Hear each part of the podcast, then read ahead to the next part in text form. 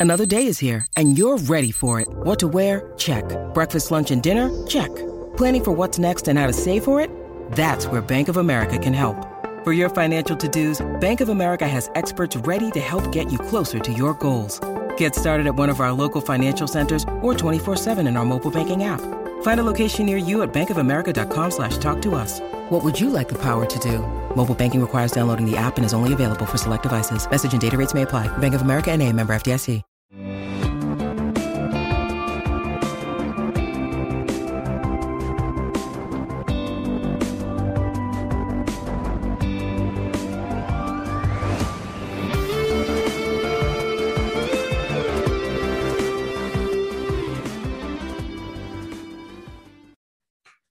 Tal? ¿Cómo están? Bienvenidos a Descifrando Laberintos. Soy el doctor Mario Guzmán Sescos y les doy la más cordial bienvenida a este podcast. Estoy muy contento de que estamos estrenando hoy por primera vez este podcast. Este es el primer episodio que estamos lanzando.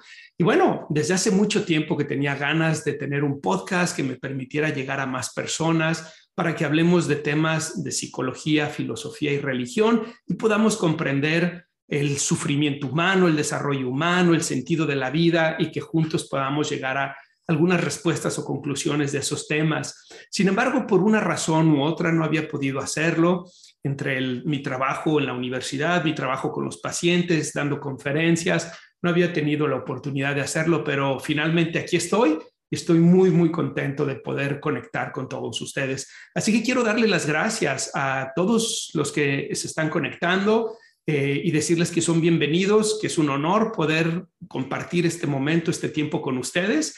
Eh, tal vez hay alguno de ustedes que está haciendo ejercicio, tal vez hay alguien más que va manejando su automóvil, o tal vez hay alguien más que está haciendo la limpieza en su casa o está trabajando en su oficina. Sea donde sea que estén, les doy la bienvenida y también les doy las gracias por dejarme ser parte de eh, este momento, ¿no? De poder estar con ustedes y acompañarlos con los temas que vamos a estar hablando.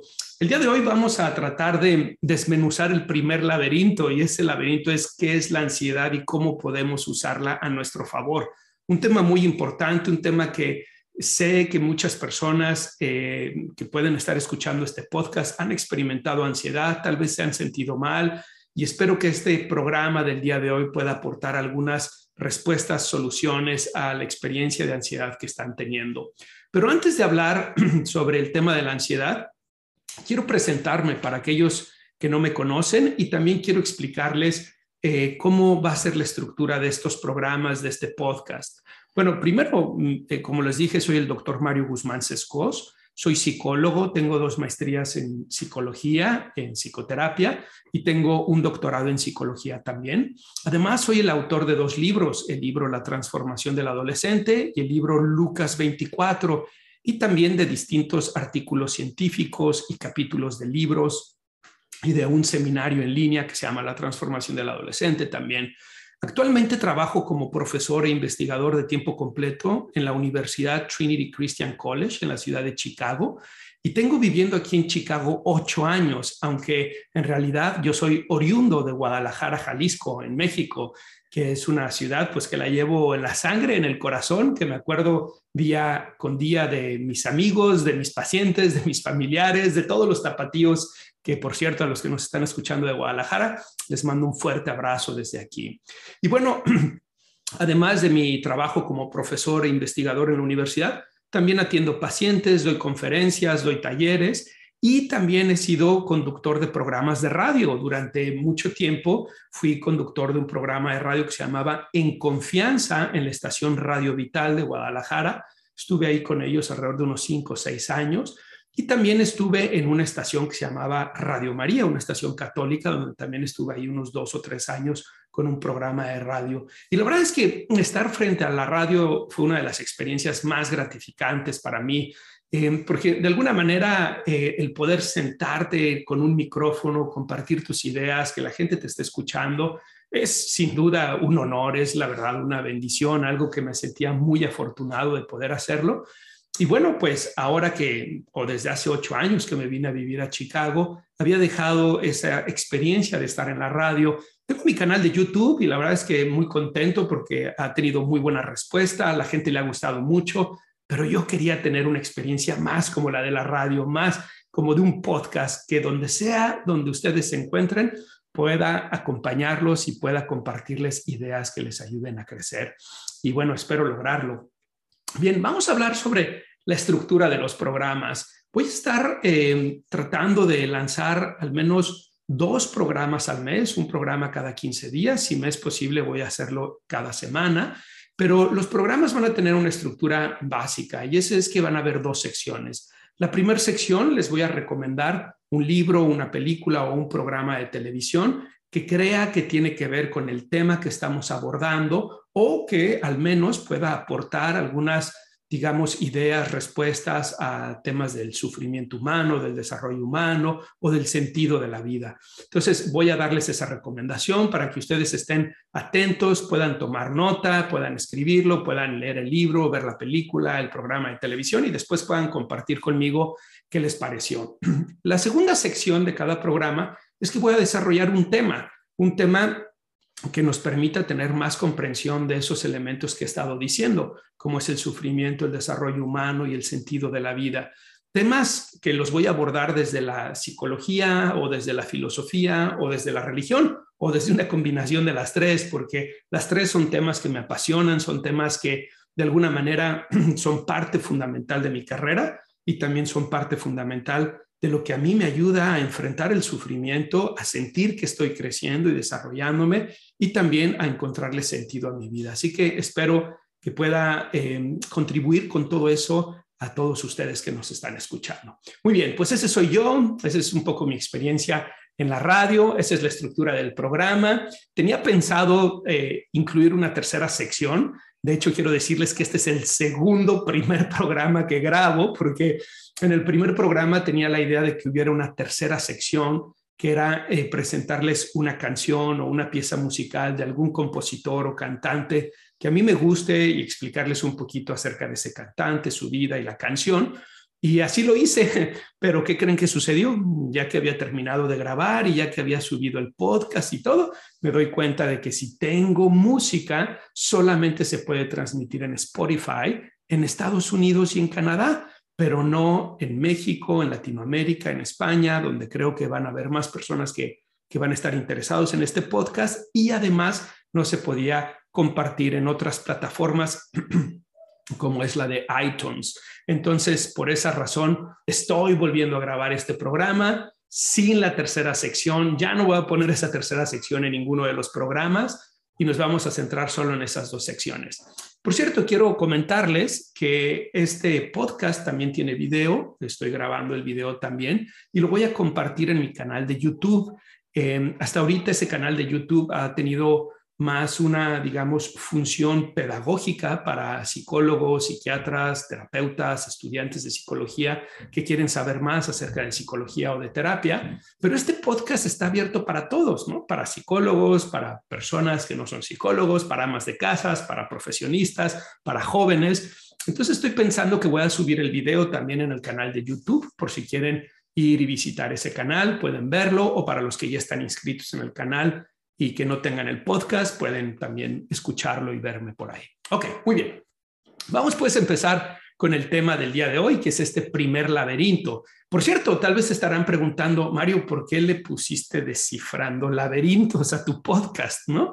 Algunas personas me decían, solamente ponle el podcast de Mario Guzmán o conversando con Mario Guzmán o algo así. Pero eh, hice una pequeña encuesta, voy a ser honesto con ustedes, entre amigos, familiares, incluso pacientes, y les di distintos nombres y el de Descifrando Laberintos ganó. Y me llamó mucho la atención que ganara, porque cuando pensé en este nombre de Descifrando Laberintos, vinieron dos ideas a mi mente. La primera es que el laberinto es un símbolo que representa la mente humana eh, de hecho, mi logotipo personal, profesional, es justamente un laberinto que lo he estado utilizando desde hace muchos años. Y, lo, escogí ese logotipo en particular porque es el laberinto una imagen que representa la mente y cómo a veces podemos nosotros eh, eh, perdernos, podemos no encontrar el camino, podemos confundirnos con las situaciones mentales que podemos experimentar.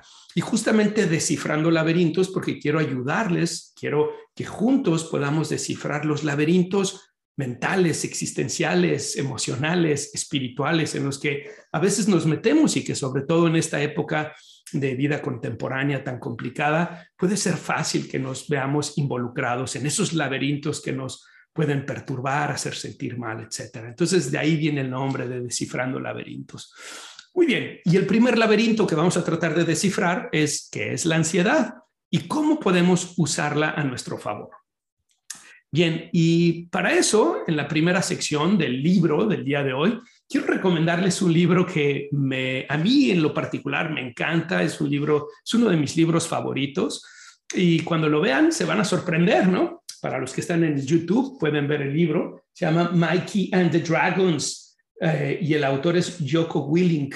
Y ustedes van a decir, Mario, ese es un libro de niños, ¿por qué no estás recomendando un libro de niños? Bueno, por dos razones. La razón número uno es que C.S. Lewis decía que si un libro de niños no vale la pena ser leído por adultos, entonces ese libro no vale la pena tampoco que sea leído por niños. Lo que quiere decir que para que un libro de niños sea bueno, tiene que mandar un mensaje también a los adultos. Y este libro a mí me fascinó. Se lo compré a mi hijo menor, Bosco, porque él estaba pasando por una etapa donde tenía como algunas preocupaciones, algunos temores, y este libro me pareció que podía ser una gran ayuda para él. Les platico rápidamente, ustedes pueden ver en el canal de YouTube, podrán ver que hay un niño que se llama Mikey, que está con una espada y hay un dragón detrás. Bueno, la historia de este libro es que Mikey era un niño muy temeroso. Por cierto, tiene unos dibujos extraordinarios. Encantó mucho, me gustaron mucho los dibujos que tiene este libro. Miren, les voy a enseñar algunos, aquí los pueden ver.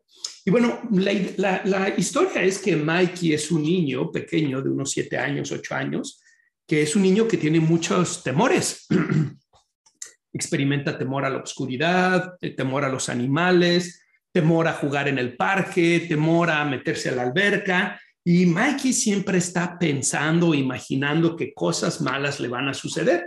Y como él está pensando, imaginando eso, él experimenta mucho temor, mucha ansiedad. Sin embargo, un día, Mikey se encuentra un libro y es un libro que se llama El libro del dragón y el príncipe. Y este libro es un libro en donde se cuenta la historia de un pequeño eh, príncipe que fallece su papá, fallece el rey. Y al fallecer el rey, este príncipe se convierte ahora en el rey, en el heredero del reino. Pero hay un problema. En el reino hay unos dragones que suelen ir a atacar al reino y que pueden poner en peligro la vida de la gente, que pueden poner en peligro la existencia del reino. Y entonces, por esa razón, eh, el papá, el rey que ha fallecido, él iba y enfrentaba a los dragones para mantenerlos a la distancia del pueblo, digamos. Pero ahora que el papá se ha muerto y ahora el príncipe eh, ha tomado su lugar, es ahora el responsable del pueblo, de cuidar por el bien del pueblo, la seguridad del pueblo, ahora es él el que tiene que ir a enfrentar a los dragones, porque además no hay ningún soldado, no hay ningún caballero que esté dispuesto a ir a pelear con los dragones. Este pequeño príncipe experimenta mucho temor, piensa que él no es capaz, que no es competente para hacerlo. E incluso cuando trata de levantar la espada para ir a pelear con los dragones, miren, aquí pueden ver los dragones, cómo están acechando al pueblo, ¿no? Y cuando el niño trata de levantar la espada, la espada es tan pesada y tan difícil que él está convencido que él no puede cumplir con esa tarea de proteger al pueblo de los dragones e ir y enfrentar a los dragones. Con tal motivo, él está preocupado, no sabe qué hacer. ¿Y qué creen que sucede? Se encuentra una carta de su papá. En esa carta su papá le explica que si él está leyendo esa carta es porque él ya no está presente y que ahora a él le toca ser el rey y le toca cuidar a la gente de, estos dragones. Pero el papá le dice algo muy interesante. Le dice, recuerda que tus temores existen en tu cabeza más que en la realidad y que las cosas que nos asustan en la realidad no son tan graves ni tan peligrosas como solemos creerlas. El pequeño príncipe se arma de valor, se pone su escudo, su espada, su casco y allá va a enfrentar a los dragones, va caminando y pueden ver aquí que hay una cueva que es donde habitan los dragones. Y este pequeño príncipe va armado con valentía, pero también con ansiedad, ¿no? Porque pues sabe que se va a enfrentar a los dragones y decide entrar a la cueva de los dragones a enfrentarlos. Y una vez que entra ahí, algo sumamente interesante va a suceder. Lo que sucede es que se da cuenta de que los dragones en realidad son tan chiquitos que son más pequeños que un gato. Sus dientes son tan pequeños que no lastiman a nadie, solamente hacen cosquillas. Y si bien lanzan fuego, es un fuego que no prende ni siquiera un, un, cerillo, es un pequeño fuego que tiene. Y él se da cuenta de algo muy importante. Y eso que se da cuenta es que sus miedos le hacían creer que los dragones eran peores, más peligrosos, más difíciles de lo que él pensaba y que en realidad cuando él decidió enfrentar sus temores, se dio cuenta que esos dragones no eran como él estaba pensando. Me hace pensar en una frase, en una frase de eh, eh, G.K. Chesterton, un escritor eh, británico que decía, aquel que es lo suficientemente valiente para enfrentar los dragones en su vida, se dará cuenta de que en realidad no eran dragones, sino lagartijas, ¿no? Y eso nos pasa a todos. Y bueno, esto es un excelente mensaje que mandan en este libro sobre cómo nuestros temores tienen que ver más con las cosas que nos decimos a nosotros mismos que con las cosas que están eh, sucediendo en realidad. Y dice, em,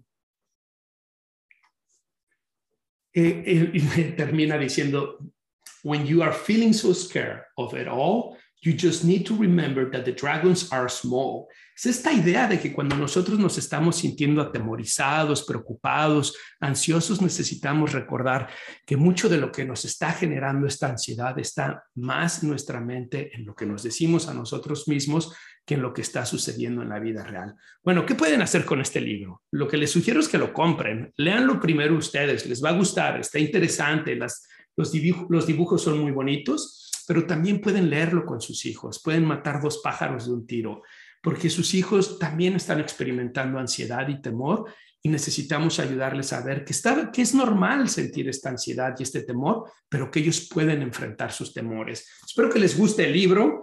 Eh, como les decía, es Mikey and the Dragons y el autor es Joko Willink. Eh, es un libro que está en inglés. Mm, no sé si esté traducido al español, eh, tal vez quieran buscarlo en Amazon para ver si está traducido al español o no, pero eh, creo que lo van a disfrutar mucho. Espero que así sea. Si se animan a comprarlo, lo leen, incluso si se lo leen a sus hijos, por favor, platíquenme cómo les va con eso. Por cierto, quiero decirles ah, que en la descripción de este programa y en cada uno de los episodios voy a dejar un link donde ustedes pueden hacer clic ahí y pueden dejar sus comentarios con su voz y después puedo yo pasarlos aquí en el podcast. Así que si tienes alguna pregunta o algún comentario que quieras hacerme, por favor, haz clic en ese link y ahí podrás eh, compartirme tus dudas, tus preguntas o tus comentarios y con mucho gusto trataré de resolverlas en el siguiente episodio. Muy bien, vámonos a la segunda sección. Y esa segunda sección es, ¿qué es la ansiedad? When you need mealtime inspiration, it's worth shopping Kroger, where you'll find over 30,000 mouthwatering choices that excite your inner foodie. And no matter what tasty choice you make, you'll enjoy our everyday low prices, plus extra ways to save, like digital coupons worth over $600 each week. You can also save up to $1 off per gallon at the pump with fuel points. More savings and more inspiring flavors make shopping Kroger worth it every time. Kroger, fresh for everyone. Fuel restrictions apply. Y bueno, eh, necesitamos tener en cuenta que la ansiedad en realidad no es ni buena ni mala. La ansiedad es solamente una emoción y es una emoción que está orientada a alertarnos y a protegernos de potenciales peligros. ¿Qué quiere decir esto? lo que quiere decir es que si pensamos en términos evolutivos, los primeros seres humanos vivían en un ambiente sumamente hostil, peligroso. No tenían casas como las que tenemos ahorita, no tenían sistemas de protección como los que tenemos en este momento, estaban, eh, digamos, vulnerables a las inclemencias del, eh, del, medio ambiente y también de los eh, depredadores, ¿no? De los leones, de los lobos, de los osos, de los tigres, de los jaguares, incluso hasta de los insectos, ¿no? De los alacranes, de las arañas o incluso de plantas venenosas que podían eh, acabar con su vida, de tal forma que esos primeros seres humanos estaban en una situación de indefensión ante un medio ambiente que puede ser bastante peligroso y hostil.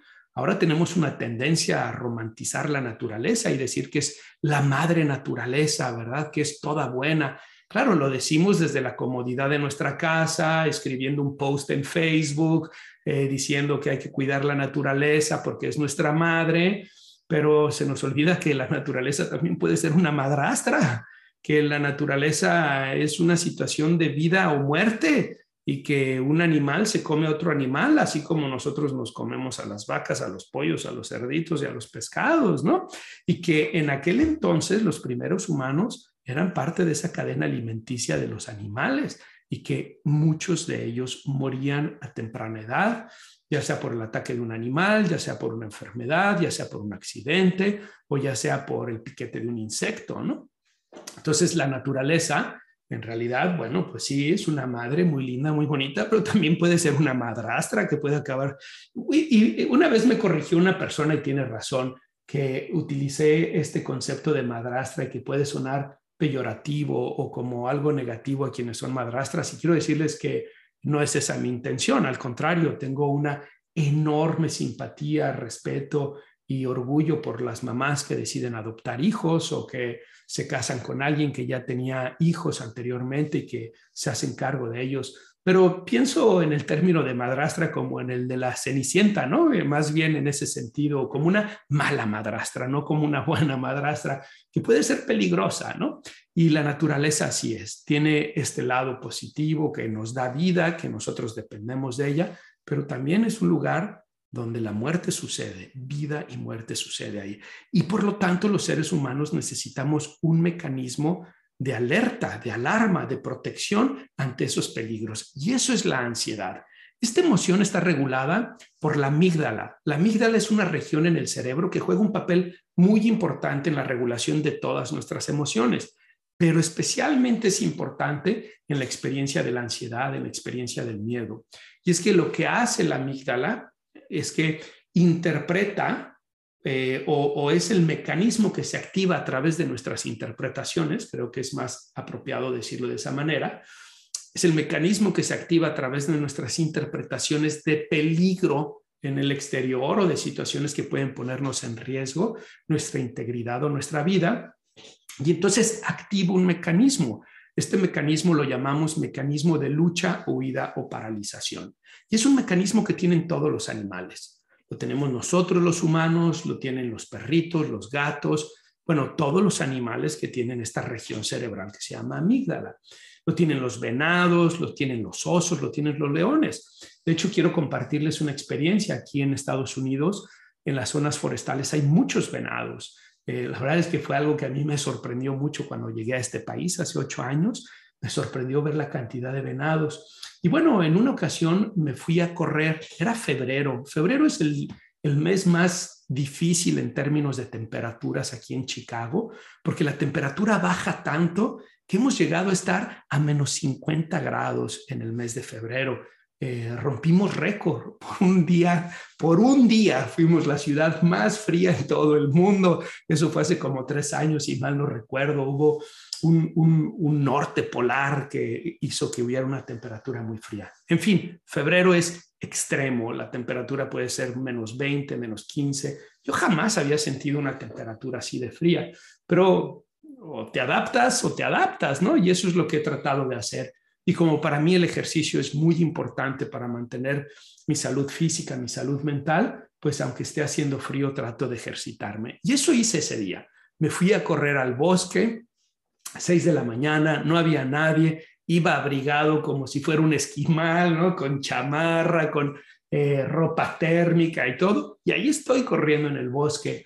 Y es un bosque precioso, sumamente arbolado, em, con unos pequeños, digamos, caminos para correr que son hermosos. Y de pronto en uno de esos caminos me doy la vuelta y a la hora que me doy la vuelta, eh, quedo enfrente de un grupo de venados y estos venados están, no sé, tal vez cuatro o cinco metros de mí y era un macho, una hembra y una cría.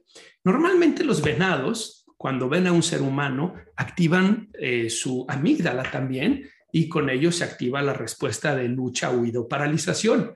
Pero como ellos son presas y no depredadores, normalmente lo que hacen es que se paralizan. Es un poco como cuando éramos niños y jugábamos a las estatuas de marfil, ¿verdad? Si no me muevo, es humano, no me ve. Y si no me ve, entonces estoy a salvo. Y si estoy a salvo, voy a seguir viviendo, ¿no? Eh, pero si tú sigues caminando o te sigues acercando hacia los venados, la mayor parte de las veces aplican la huida, salen corriendo porque saben que los humanos somos predadores, saben que los hemos cazado, ¿no? O simplemente, no sé si la palabra saben, pero al menos reaccionan en esa forma instintiva de salir huyendo ante nosotros. Pero en esa ocasión no fue así. El macho tenía una ornamenta hermosa, preciosa, era verdaderamente un ejemplar, un, macho extraordinario eh, de venado, ¿no?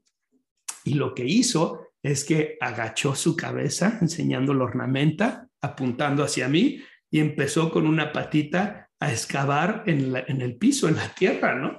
¿Quién creen que salió huyendo? Fui yo. Mi amígdala se activó ahí también y salí corriendo con mi mecanismo de lucha o huida o paralización. Entonces, como se pueden dar cuenta, lo que trato de decirles es que la ansiedad en realidad no es algo malo. La ansiedad es algo muy importante que tengamos.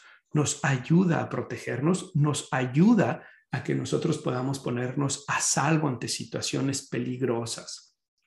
Y es un mecanismo resultado de nuestra evolución. Sin embargo, cuando este mecanismo se activa, eh, tanto por peligros reales como imaginados, vamos a experimentar una serie de síntomas. Y esos síntomas son síntomas de nerviosismo, agitación o tensión, sensación de peligro inminente, pánico o catástrofe, aumento del ritmo cardíaco, respiración acelerada, lo que llamamos hiperventilación, sudoración, temblores, sensación de debilidad o cansancio, problemas para concentrarse o para pensar en otra cosa que no sea la preocupación en turno, problemas para conciliar el sueño, problemas gastrointestinales, dificultades para controlar las preocupaciones y la necesidad de evitar las situaciones que generan ansiedad. Si se fijan, son dos grupos de síntomas. Por un lado son síntomas físicos como el incremento de la frecuencia cardíaca con la palpitación, la hiperventilación, la sudoración, la sensación de un hoyo en el estómago. Y por otro lado, son síntomas cognitivos, problemas para concentrarse, no poder dejar de pensar en lo que nos preocupa, etc. Bueno, estos síntomas tienen una finalidad. Nuevamente, imaginen que están ustedes en la selva y hay un león que los está persiguiendo. Bueno, si ese, es el caso, tú quieres que tu corazón bombee más sangre para que se vaya a tus músculos y tus músculos te ayuden a correr y te puedas poner en, en protección de ese león. Pero si estás corriendo y estás bombeando tanta sangre, lo que va a suceder es que va a aumentar la temperatura corporal. Y si aumenta la temperatura corporal, necesitas mantenerla ah, baja porque de lo contrario te pone en peligro. Entonces vas a sudar. La sudoración nos ayuda a regular la temperatura. Y ahora como estamos corriendo, la temperatura sube, la sudoración se activa, necesitamos hiperventilar para mandar oxígeno a nuestros músculos y a nuestro cerebro. Entonces, si se fijan, los síntomas físicos de la ansiedad en realidad tienen una función y es la función para prepararnos, para luchar, huir o paralizarnos ante el peligro. Y los síntomas cognitivos como el estar extremadamente enfocado en la situación que nos preocupa, el no poder dejar a un lado la preocupación, bueno, tiene justamente eh, la finalidad de que nosotros podamos resolver el peligro que está enfrente de nosotros. Entonces, como pueden ver, tanto la ansiedad, que es una emoción que tiene esta finalidad eh, protectora, activa estos síntomas físicos y cognitivos que nos van a ayudar a tomar una decisión para protegernos ante los peligros. Pero fíjense que hay algo muy interesante. Tal vez ustedes van a decir, oye Mario, pero no sé si te has dado cuenta, ya no hay leones, ya no hay lobos, ya no hay osos que nos pongan en peligro. Vivimos en estas megaciudades donde es raro que veamos fauna salvaje y más de, predadores como ellos, ¿no? Y bueno, sí, efectivamente, pero los seres humanos tenemos una capacidad para imaginar peligros. Y la amígdala, la región del cerebro que les decía, no distingue entre un peligro real y un peligro imaginado. Es decir, cuando tú interpretas una situación como peligrosa, aunque esta no sea peligrosa, tu amígdala se va a activar. Y una vez que se active, va a activar también la respuesta de lucha, huida o paralización con todos los síntomas que acabo de mencionar. Así, así pues, cuando alguien piensa, se va a caer el avión y nos vamos a morir, me voy a quedar encerrada en el elevador y nadie me va a rescatar, sería terrible si me equivoco hablando en público y todos se ríen de mí, voy a perder el trabajo y entonces mi familia no va a tener con qué comer. Lo que está sucediendo es que eso se convierte en la amenaza que va a activar la amígdala, tal cual como si estuvieras frente a un animal o ante un temblor o ante un terremoto y entonces vas a experimentar esos síntomas de ansiedad. Por eso es muy importante que nosotros aprendamos a distinguir. ¿El peligro que estoy interpretando es real? Si es así, qué bueno que siento la ansiedad porque me va a ayudar a enfrentarlo y a resolverlo. Si no es así, si no es real, es imaginado, entonces tengo que preguntarme, ¿qué voy a hacer con estos pensamientos? ¿Qué voy a hacer con esta imaginación? Un temblor un eh, incendio, un asalto, un accidente, eh, una balacera, un diagnóstico de una enfermedad terminal, todos esos son peligros reales y por lo tanto está sumamente justificado que se active tu ansiedad. Qué bueno que se active, te va a ayudar a resolver, a tomar una decisión, a enfrentar lo que estás viviendo. Pero, ¿qué van a decir de mí? Eh, no les va a gustar, van a pensar que no soy capaz, el avión se va a caer, el, el, elevador no va a funcionar y nadie me va a rescatar, el perro me puede morder, sería terrible si me enfermo de COVID porque entonces me moriría. Todos esos son peligros imaginados. No quiero decir que sean totalmente falsos. Esas cosas suceden. Los aviones se caen, los elevadores pueden quedarse estancados, la gente se puede morir de COVID y la gente se puede burlar de nosotros y tener comentarios negativos acerca de nosotros. Sin embargo, es tan poco frecuente, es algo que sucede tan rara vez que la mayoría de las personas no vamos a experimentar esa ansiedad, no vamos a estar pensando, imaginando esos peligros, ¿ok? Algo que es importante tener en cuenta es que cuando nosotros estamos eh, teniendo ansiedad ante situaciones Mm, específicas, eh, esta ansiedad puede ser tan intensa que se puede convertir en un trastorno mental. Es lo que llamamos trastornos de ansiedad. Y les platico que los trastornos de ansiedad son la causa número uno de consulta psicológica y psiquiátrica. Entre 30 y 40% de las personas en el hemisferio occidental, según el National Institute of Health aquí en Estados Unidos, van a experimentar en algún momento trastornos de ansiedad en su vida. Hay seis trastornos de ansiedad. Los primeros son los que llamamos fobias específicas, como un temor intenso e irracional a los perros, a los aviones, a las inyecciones, a los elevadores, etc.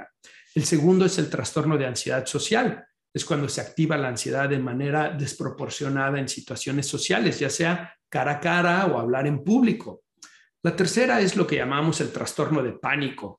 Y esto es cuando la ansiedad es tan intensa que la persona está experimentando crisis de ansiedad o trastorno o, ataques de pánico de manera recurrente, incluso hasta el punto en que esa persona deja de salir de su casa y desarrolla lo que llamamos agorafobia, por un temor de que algo le pueda suceder si sale de la casa y que nadie le vaya a ayudar o que vaya a ser embarazoso.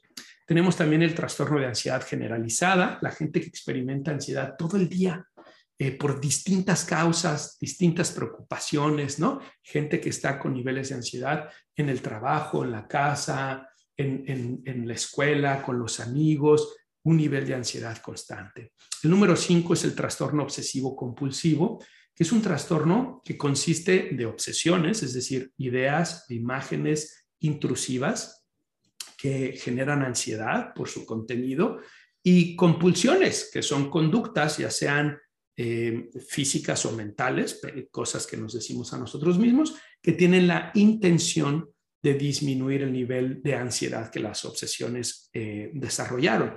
Pero estas compulsiones y estas obsesiones se convierten en un ciclo o en un circuito de retroalimentación negativa. Mientras más hace las conductas para no sentir ansiedad, más obsesiones tiene y luego más ansiedad tiene. Y finalmente el trastorno por estrés postraumático. Este es un trastorno muy interesante del cual eh, soy especialista, mi doctorado lo hice en este trastorno, eh, en tratamientos basados en la evidencia para el trastorno por estrés postraumático y en algo que llamamos crecimiento postraumático. Y como lo dice su nombre, es un trastorno que se genera post-trauma después de un acontecimiento traumático donde la vida o la integridad de la persona o de alguien muy cercano estuvo en peligro y el estrés fue tanto, la ansiedad fue tanta que se desarrolla este trastorno. Bien, no voy a explicar el día de hoy con detenimiento cada uno de estos trastornos, solamente se los quise mencionar para que sepan que si la ansiedad se convierte en algo recurrente, en algo incapacitante, en algo que está afectando tu vida social, laboral, tu bienestar personal, puede incluso convertirse en un trastorno mental. Y lo que voy a hacer es que en próximos programas eh, les voy a hablar más de estos trastornos. Voy a hacer un programa, un episodio por cada uno de estos trastornos para que ustedes sepan más en qué consisten estos trastornos y también que sepan cómo se tratan esos trastornos, ¿ok? Bueno, eh, lo último que me queda son dos cosas. Uno es cuál es la relación entre el estrés y la ansiedad y dos, cómo podemos usar la ansiedad a nuestro favor. Así que vamos con el, con el penúltimo, que es la relación entre el estrés y la ansiedad. Algunas personas piensan que el estrés y la ansiedad son sinónimos o la angustia, ¿verdad? El estrés y la ansiedad. A veces los usamos como sinónimos. Sin embargo, en realidad son distintos. El estrés es una respuesta psicofisiológica ante situaciones que nos resultan difíciles de resolver. Por ejemplo, cuando tú tienes una cita a las 5 de la tarde y estás en el tráfico y el tráfico es tan difícil que no avanzas y te das cuenta de que ya son las 5, las 5.10, las 5.15 y empiezas a sentir esa respuesta psicofisiológica, la tensión muscular, el dolor de cabeza, el rechinar de dientes, porque estás ante una situación que no puedes resolver. O por ejemplo, eh, las personas que están, eh, digamos, en un ambiente laboral que es muy eh, demandante, exigente, poco amigable, eh, que tienen largas horas de trabajo, pueden experimentar altos niveles de estrés. este estrés, por definición, es esta respuesta que tenemos ante una situación que no podemos resolver, ¿ok? Pero no necesariamente pone en peligro nuestra integridad o nuestra vida en ese momento. Sin embargo, es algo que puede irse acumulando, como el estrés laboral, el estrés del tráfico, etc. En cambio, la ansiedad, como dijimos, es una respuesta que trata de alertarnos, de protegernos ante situaciones que son peligrosas, situaciones que ponen en riesgo nuestra integridad y nuestra vida. Pero hay algo importante a decir. Aquellos que experimentan altos niveles de estrés tienen más probabilidades de experimentar altos niveles de ansiedad también es que el estrés también está regulado por, eh, bueno, el sistema endocrino tiene una función importante en el estrés, pero la zona cerebral de la que estábamos hablando, la amígdala, también se activa cuando estamos bajo mucho estrés. No solamente es que mandamos estas hormonas eh, del estrés, sino que además se activa la amígdala con la respuesta del mecanismo de lucha, huido, paralización del que hablamos, lo cual hace que las personas sean más susceptibles para experimentar después niveles de ansiedad. Por eso hay una correlación entre estrés y ansiedad y por eso es muy importante que si tú estás teniendo un estilo de vida altamente estresante, te des la oportunidad de trabajar en él y que puedas eh, tratar de modificar eso, porque si no vas a estar experimentando también altos niveles de ansiedad. Muy bien, vamos pues al último tema y ese es cómo usar la ansiedad a nuestro favor. Bueno, lo primero que les diría es Vamos haciendo las paces con la ansiedad, vamos dejando de ver a la ansiedad como la mala del cuento y vamos, eh, por el contrario, a verla como una amiga, como una aliada, como algo que es resultado de este proceso evolutivo, de la herencia de nuestros antepasados, que tenemos que nos ayuda a identificar peligros. Si nosotros hacemos las paces con la ansiedad, cuando la experimentemos, podemos entonces preguntarnos, ¿por qué está mi cuerpo respondiendo con ansiedad? ¿Cuál es el peligro o la amenaza que está haciendo que mi cuerpo se active? ¿Hay un peligro real? Bueno, qué bueno que siento la ansiedad, necesito protegerme. Pero si hay un peligro imaginario, entonces, ¿qué voy a hacer con esto? ¿Cómo lo voy a manejar? Y si el peligro es imaginado, si es una preocupación que tú tienes, es el temor de que algo suceda, necesitas cuestionarte cuál es ese pensamiento, preguntarte si esa es la mejor respuesta posible, la mejor explicación posible, o si hay una explicación alternativa, porque tal vez lo hay, tal vez hay una forma distinta de ver la situación que te está preocupando y puede ser importante que trates de modificar tus pensamientos. En la terapia cognitivo-conductual decimos que las emociones, incluyendo la ansiedad, son resultado de los pensamientos, de las cosas que nos decimos a nosotros mismos o las cosas que imaginamos. Por lo tanto, si aprendemos a pensar de una manera distinta o a imaginar de una manera distinta, podremos también cambiar la emoción que tenemos.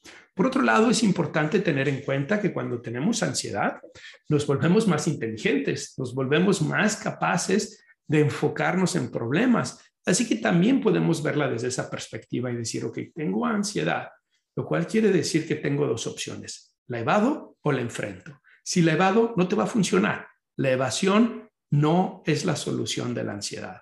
La solución es enfrentarla. ¿Por qué está activado? ¿Cuál es la situación que tengo que resolver? Y desarrollar un plan, una estrategia para resolverlo. Pero también hay dos cosas más que quiero comentarles antes de que me despida.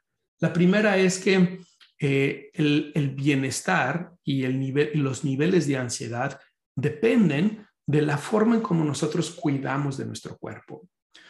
Vivimos en una época donde hay mucho sedentarismo, donde la gente hace poca actividad física, pasa largas horas frente a las pantallas, sentados, con mala alimentación y con poco sueño. Esas tres cosas, mala alimentación, poca actividad física y mal eh, sueño, eh, está generando una epidemia de ansiedad, porque nuestro cuerpo es muy sensible a estas tres cosas. Las personas que hacen ejercicio regularmente experimentan una mejoría significativa en sus niveles de ansiedad.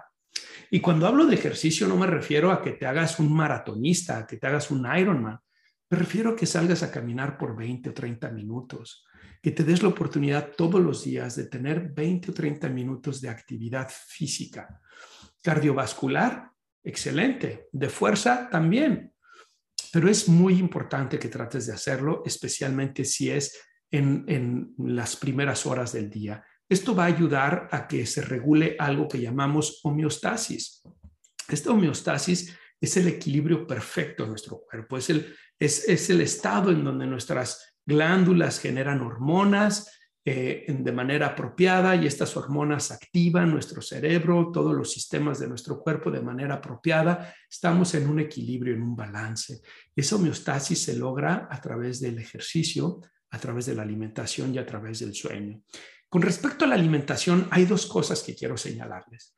La primera es el tema del café. Ya sé, no voy a ser muy popular por esto que voy a decir, pero el café está asociado con altos niveles de ansiedad. El café es un estimulante del sistema nervioso central, pero además tiene un efecto paradójico, porque una vez que perdemos el efecto de la cafeína, nuestro cerebro reacciona ante eso. Con el tiempo las personas se hacen más sensibles y experimentan altos niveles de ansiedad. Por lo que si tú eres alguien que ya estás experimentando ansiedad, te sugeriría, deja el café, déjalo. Si eres alguien que no está experimentando ansiedad, te recomendaría, cuestionate si realmente necesitas el café. Hay otras alternativas, el té, por ejemplo, y algunos de ellos, como el té negro o el té verde, pueden proveerte también de ciertas dosis de cafeína y de energía que pueden ayudarte a sentirte eh, eh, alerta y energetizado, pero que tal vez no van a tener el mismo efecto en términos de la ansiedad. Y el último era el tema del sueño que les decía. Entre 7 y 8 horas diarias debemos de dormir. Desafortunadamente muchas personas ven el sueño como un lujo, como algo que hago cuando me queda tiempo y no saben lo que hacen. El sueño es necesario, es reparador y es lo que mantiene la salud en nuestro cuerpo. Se ha visto que quienes duermen menos de siete horas van a tener eh, menor expectativa de vida, mayor probabilidad de desarrollar cáncer, problemas metabólicos y también demencias tipo Alzheimer. Entre 7 y 8 horas diarias, si eres un adulto, es el número de horas que deberías de estar viviendo, durmiendo. Y lo que sucede es que cuando dormimos bien, se regula nuestra ansiedad también. Finalmente, si eres alguien que tu ansiedad es muy elevada y lo que hoy te he dicho ya lo estás aplicando y no te está dando los resultados deseados, o si tal vez eres alguien que tienes un trastorno de ansiedad, como los que mencioné, la fobia específica, el trastorno de ansiedad social, el trastorno de pánico, de ansiedad generalizada, etcétera, tal vez estés pensando, ¿qué tal si tomo medicina? Bueno, yo les diría, menos es más en términos de los psicofármacos, de las medicinas para los trastornos mentales. Y eso es especialmente cierto para los medicamentos para la ansiedad, sobre todo aquellos que son conocidos como benzodiazepinas. Son medicamentos muy potentes que efectivamente hacen que disminuya tu ansiedad instantáneamente, pero generan una serie de problemas a largo plazo que no quieres tener.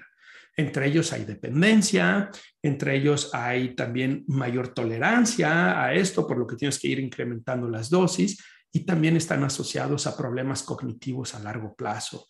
Desafortunadamente mucha gente los toma y los toma por periodos muy largos, no se deberían de tomar por más de dos semanas. Eh, y hay otro problema con esos medicamentos. Generan una dependencia no solo física, pero también psicológica de creer que nosotros no podemos enfrentar la ansiedad si no tenemos el medicamento. Hay otro tipo de medicamentos que son más nobles, que ahora se utilizan con más frecuencia, como son, por ejemplo, los inhibidores de la recaptura de la serotonina, que son antidepresivos, pero que ayudan también con la ansiedad. Y tal vez son una buena idea, sobre todo si tú tienes un trastorno de ansiedad grave. Hay tres niveles, leve, moderado y grave. Si el tuyo es leve o moderado, no tomes el medicamento, al menos no de manera inicial. Si el tuyo es grave, entonces sí vas a necesitar el medicamento. Pero si eres leve, moderado o grave, vas a necesitar terapia, independientemente del medicamento, porque en la terapia vas a aprender estrategias para enfrentar la ansiedad y superar la ansiedad. Así que bueno, eh, eh, hay que tener eso en cuenta. Si tú ya estás tomando medicamentos en este momento, no hagas ningún cambio consúltalo con tu médico psiquiatra, pero hay que ser muy cuidadoso, sobre todo con las benzodiazepinas.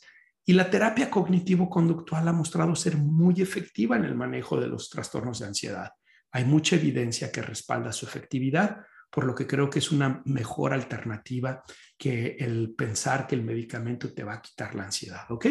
Muy bien, pues vamos a terminar y vamos a hacer un pequeño resumen de lo que hablamos. Primero les hablé de este libro de Mickey and the Dragons, que es un libro que explica muy bien, un libro para niños, pero explica muy bien el efecto de la ansiedad o el efecto de nuestros pensamientos en la ansiedad y cómo percibimos peligros más graves de lo que en realidad suelen ser.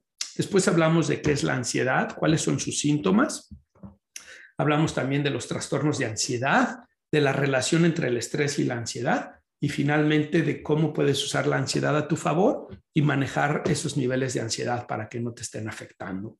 Espero pues que esta conversación haya sido de su agrado. Quiero invitarlos a que se suscriban al podcast, que compartan este episodio con sus amigos, con sus colegas, con, con sus familiares, para que más personas se puedan ver beneficiados. Y si tú me estás viendo en YouTube, me da mucho gusto que estés en YouTube. Te invito también a que te inscribas al, al podcast y como les dije en la descripción de este episodio, les estoy dejando un link donde ustedes pueden dejar un mensaje de voz, una pregunta, una duda que se puede escuchar en el siguiente episodio y que con mucho gusto les puedo dar respuesta a esas dudas o preguntas.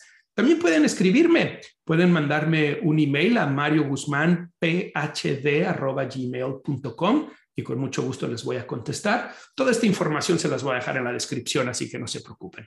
Les mando un fuerte abrazo. Espero que esta información sea eh, de ayuda para todos ustedes y que si tú estás experimentando ansiedad, te pueda servir para verlo con ojos distintos. Y nos vemos la próxima. estén muy bien.